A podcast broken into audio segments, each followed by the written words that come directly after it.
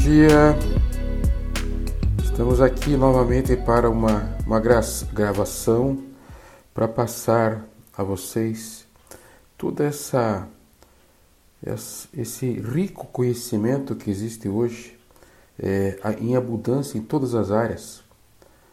É, e hoje, especificamente, eu vou falar sobre essa questão relacionada com a questão da afetividade e as doenças. Doença não diga, não digo, mas são, as, são sintomas mentais das pessoas que ainda não foram catalogadas como doentes. Né? Meu nome é Paul Robert Joseph Jacob, eu tenho esse podcast e ele é enfocado na parte é, médica. Eu sou médico por formação há 40 anos e ele é enfocado. É, eu sempre gosto de focar, né, a, começando com a questão da neuroplasticidade, da neurobiologia, das, do, do comportamento das pessoas, comportamento humano, né? Eu gosto também de falar em seguida das, dos tratamentos que isso ocorre. É, quando eu posso, falo alguma coisa relacionada também com essa questão da, dos sintomas relacionados com a doença baseada em evidências, que é uma coisa muito boa, muito bonita, feita na medicina clássica, né? E, por fim, é, a gente chega a algumas conclusões. A gente não, né? Vocês que estão escutando.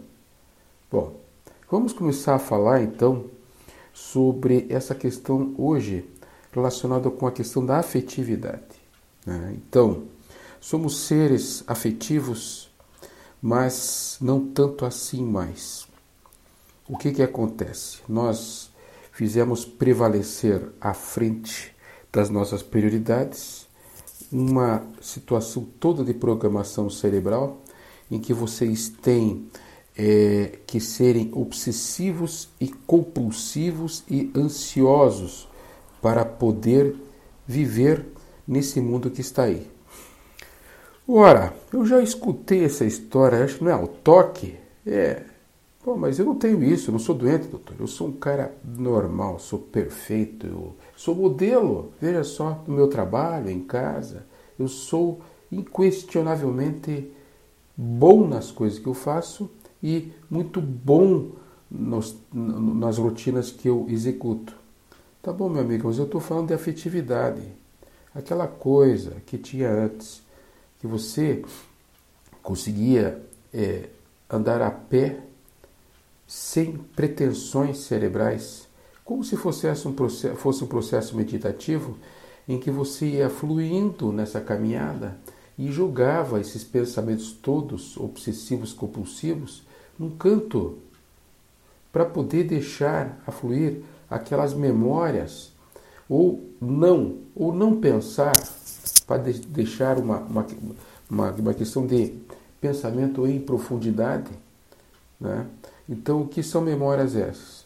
Poxa, quem que não lembra do cuca da avó às três horas da tarde?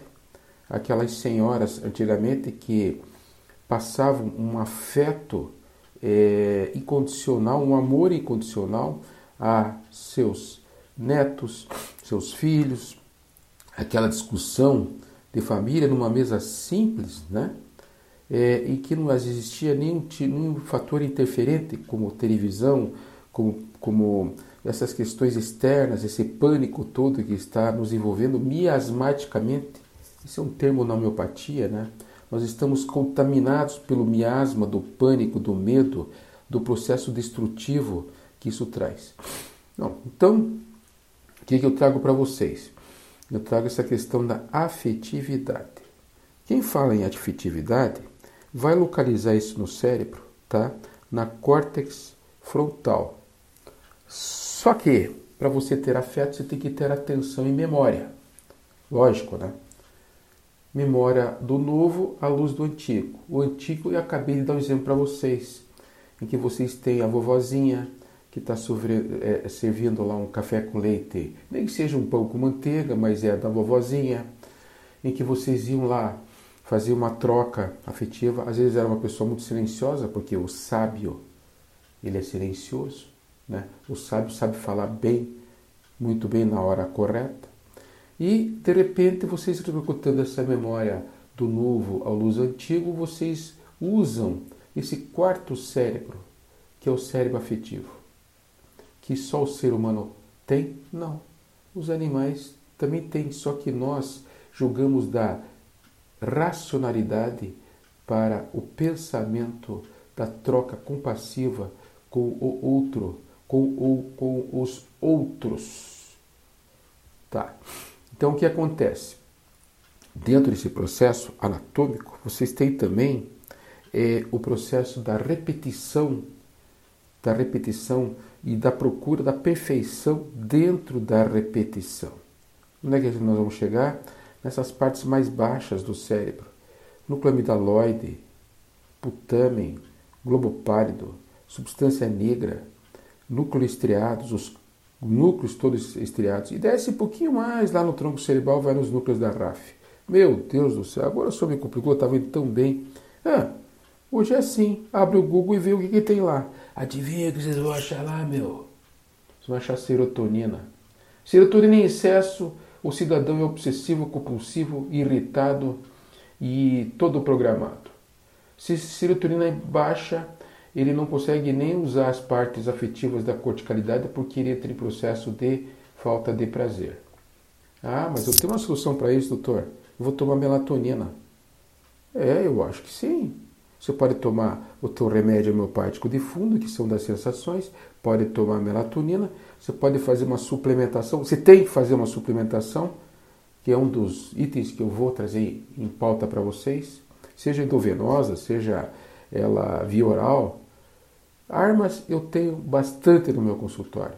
Só que a grande arma que eu recruto é vamos usar a afetividade nas nossas relações, então vocês vejam, a maioria das pessoas esqueceu isso. O que, que nós estamos fazendo com nossos filhos? Vocês estão permitindo que eles fiquem o tempo inteiro na frente de uma tela de um celular, fazendo aqueles jogos lá e absorto, absortos num processo não afetivo de troca de relação com vocês. Qual que é o projeto? Transtorno obsessivo compulsivo. Vai chegar um momento nesse nesse interim nessa história que essas meninas vão contar, tá? As meninas e os meninos, em que eles vão contar é, uma história em que eles não sabem, é, não sabem identificar vocês como pais, como mães e como irmãos e até como amigos. Não existe dentro do cérebro deles uma aprendizagem da consciência do que eles são. Então, é, é símbolo de não pertencer fica no núcleo amidaloide relacionado com o hipocampo, com o sistema límbico. Eu não pertenço a, a nada. Então o que, que eles fazem? Eles começam a fazer daí uma síndrome chamada uma síndrome XYZ. Eu sou X, graças a Deus. Tá? Eu venho da época do bicho do pé. Tá bom? De comer goiaba com aquelas sementezinhas dentro, aqueles bichinhos. e estou vivo. E essa, essa turma que está aí, da Y e do Z, eles não sabem nem desenhar uma casa com telhado. Existem no, no, no YouTube vídeos sobre isso. Tá? E a coisa está indo, está evoluindo. Então, essas crianças, elas entram num processo obsessivo-compulsivo para baixar a ansiedade. Então, o que acaba acontecendo? Eles ficam na frente da tela do celular e ficam obsessivamente procurando esquecer a angústia que eles têm, que é a ansiedade. Obsessão, compulsão, tá? Para baixar a ansiedade. Então, essa é a síndrome. Mas essa síndrome é fácil falar assim, né? ela tem uma série de sintomas que numa outra podcast eu vou aprofundar isso e vou trazer isso para vocês. Mas o que mais chama atenção é a verificação. Eles ficam verificando o perfeccionismo deles e chegam a tal ponto que não conseguem nem trabalhar mais. Então eles não têm é, como executar uma profissão mais tarde. Porque eles vão, fazem, acham que erraram, voltam para trás. Isso gera uma ansiedade, daí eles fazem de novo, aí volta para trás. Aí começam compulsões. Aí de repente até acompanhados com tiques, né? eles começam a ter movimentos de balanço de cabeça ou, ou de disparo do, dos movimentos deles. Né? Bom, então falamos da doença, né? afluiu a doença, tá? Aqui vocês têm, então, já podemos começar a entrar aos poucos nessa coisa da de como poder lidar nós adultos, né? As crianças, elas, vocês com o tempo vão aprender que isso aí está tudo errado, tá? Que não pode acontecer isso, que é mil vezes melhor vocês perderem tempo com essas crianças do que mais tarde perderem dinheiro e tempo com as terapias que estão aí. A hora que vocês perceberem que todos os cérebros de, de, de vocês já aconteceu, deles está pior ainda, vocês começam a detonar todas as novas sinapses, ou essas crianças têm muito mais sinapses que nós cerebrais, mas nós estamos focados. Quando a gente focou nosso cérebro para atenção, a córtex pré-frontal, 10 de Brodmann, e para o córtex frontal em si, que é diferente, que era todo ele, para toda a afetividade, vocês estão é, lidando com sua atenção. A única área cerebral que vai direto ao sistema límbico, que é o lado afetivo, é essa área pré-frontal. Bom, tudo bem, tá, e daí? E daí onde é que nós vamos chegar? Tem que parar com esse processo todo. Não adianta, vocês vão pagar um preço muito alto por esse desequilíbrio mais tarde. Existem é, como falei para vocês, várias terapias, né? Puta, leva aqui, leva lá, psicólogo, é, é, psicologia é, é, atual com linha do Jung, do Freud, aquela coisa toda, tudo válido, é muito importante tudo isso. Mas é remendo, gente. A real, a real, a verdade real está em casa. A verdade real está na relação que vocês têm com esses adultos, essas crianças, esses rebeldes que estão aí querendo chamar atenção e que não sabem quem eles são. Eles não sabem lidar com a afetividade. Né? Por exemplo, tá, então tá bom. Como resolve, começamos a resolver isso nós, né, em casa, com essa questão afetiva? Primeiro é baixar a nossa ansiedade. Esse é o primeiro passo. Seguido, é vocês lidarem com a agressividade. Então, uma relação de uma córtex pré-frontal frontal com o núcleo amidaloide, que é a parte mais baixa do cérebro, se transforma numa descarga muito grande de dopamina, noradrenalina e serotonina. São os três, os três irmãozinhos que comandam todas as nossas afetividades. E cabe a nós, da nossa competência, fazer com que esses três sejam dinâmicos, casados entre si, essas três substâncias, tá? Para que a gente tenha o equilíbrio social. Bom, tá, e daí? Serotonina não é para prazer, doutor? Para me sentir prazer? Sim, serotonina, melatonina, vem do, do triptofano, que é o aminoácido básico, essencial, tá? E que vem, um dos pontos principais é na glândula pineal, que fica na, lá, lá em cima, na área, lá, na, na corticalidade, mas anatomicamente mais para trás em relação ao núcleo caudado, putâmico, lopárido, etc. Tá, mas e daí? E daí, para nós, num processo meditativo, podemos recrutar o equilíbrio, não é o excesso de dopamina, não é o excesso de serotonina nem de noradrenalina, é o equilíbrio para mantê-la equilibrada no meio. Daí o que acaba acontecendo? Dentro desse, processo, vocês acabam fazendo com que essa glândula pineal funcione e ela tem uma relação muito grande com estruturas como esses gânglios da base que eu falei, duplo caudado, putâmico e lupárico. Tá? Onde é que está a sede do nosso toque? Aí. Obsessão e compulsão está aí. Aí esgotou a produção, o estoque de serotonina e dopamina. O que, que vem? Vem o Parkinson, gente. Em seguida vem o Alzheimer. Eh, mas isso é coisa de velho, não vou ter isso aí nunca. Preparem-se. Não deem campo para esse tipo de doença. Que a hora que vier, meus amigos, para tratar é um problema.